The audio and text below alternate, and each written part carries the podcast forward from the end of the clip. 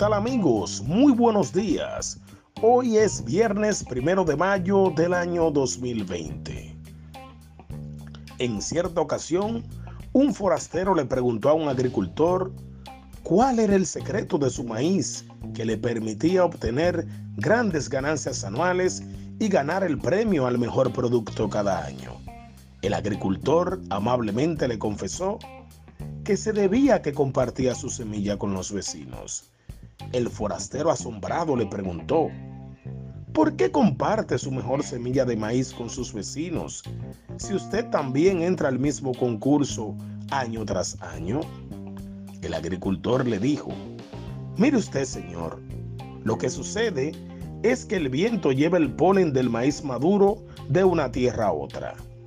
Entonces, si mis vecinos cultivaran un maíz de calidad inferior, la polinización cruzada degradaría constantemente la calidad de mi maíz.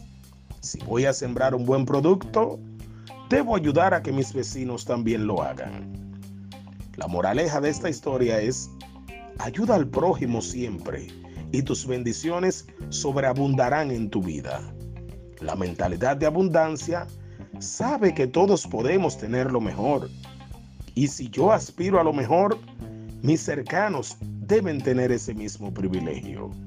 Que Dios te bendiga y que cultive en tu corazón la generosidad hoy, mañana y siempre. Bendecido viernes. Haruki Paredes. Gracias.